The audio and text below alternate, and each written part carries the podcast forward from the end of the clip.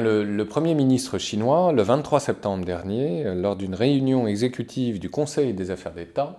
euh, a rappelé la nécessité auprès de nos chers euh, camarades de lutter contre l'inertie bureaucratique. Alors, cela intervient justement quelques jours avant le plénum du comité central qui s'organise ces jours-ci précisément. Et donc il est important de revenir à cette affaire en amont parce que cela confirme une chose, c'est que le gouvernement central et à sa tête bien sûr Xi Jinping mais aussi le Premier ministre Li Keqiang euh, rappellent leurs prérogatives par rapport au gouvernement des provinces. Et ça c'est très important, c'est-à-dire qu'on le voit bien sur la longue durée, depuis au moins 2012, il y a un rappel constant de l'autorité de l'État par rapport euh, aux autorités euh, provinciales. Alors, euh, ces déclarations ne sont pas seulement des effets de rhétorique, il y a dénonciation de la corruption des cadres, et on est toujours dans ce contexte de lutte tous azimuts contre la corruption, mais avec, chose qu'il faut rappeler aussi à quelques semaines maintenant du sommet sur le climat qui se tiendra à Paris, la nécessité pour les cadres locaux euh, du parti, les cadres euh, des provinces, d'appliquer les directives du gouvernement central en matière de développement durable et de lutte contre euh, la pollution. Donc l'argent, par exemple, pour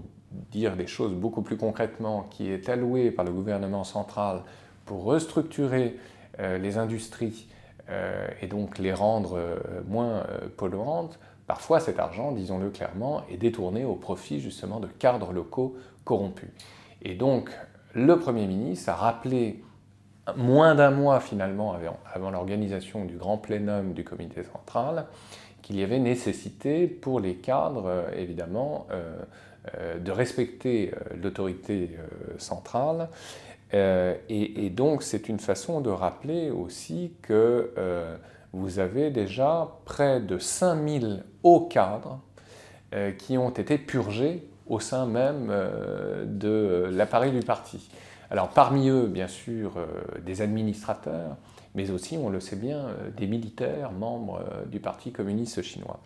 Donc, les purges se poursuivent, et il faut rappeler la purge en particulier d'un haut cadre qui vient de survenir il y, a, quelques semaines maintenant, le dénommé Su Shulin, euh, qui a été le gouverneur et le vice-secrétaire du Parti communiste chinois de la province côtière du Fujian, celle qui se trouve géographiquement en face de Taïwan. Euh, bon, alors rien de si extraordinaire à cela, sauf que il y a un mais qui me paraît tout à fait intéressant. Su Shulin a été longtemps le directeur de Sinopec, c'est-à-dire la grande multinationale euh, spécialisée dans l'extraction du pétrole au même titre que Zhou Yangkang, l'ancien responsable des services secrets chinois, qui, on le sait, il y a maintenant plusieurs mois, a été destitué de ses fonctions, et qui, rappelons-le, euh, soutenait évidemment la faction rivale de l'actuel président Xi Jinping. Donc cela confirme bien que ces purges se poursuivent au plus haut niveau de l'État, euh, elles ont touché non seulement l'armée, mais aussi euh, les forces vives, je dirais, de l'appareil d'État dans le domaine de l'économie. Alors en même temps, on peut être assez circonspect par rapport à, la portée même de ces mesures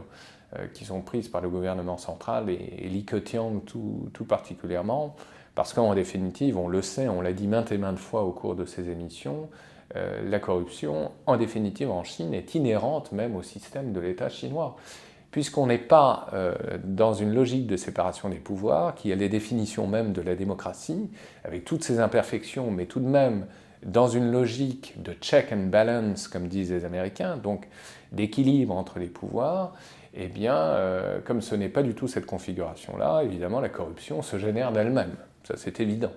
Et donc, euh, Su Shulin, parmi tant d'autres finalement, est le symptôme d'un dérèglement propre à une société chinoise qui n'a pas réussi encore à franchir ce seuil nécessaire, un seuil qualitatif qui permettrait d'éviter ces relations, il faut bien le dire, assez incestueuses entre le parti unique et les structures de l'État. En tout cas, ce rappel de Li Keqiang euh,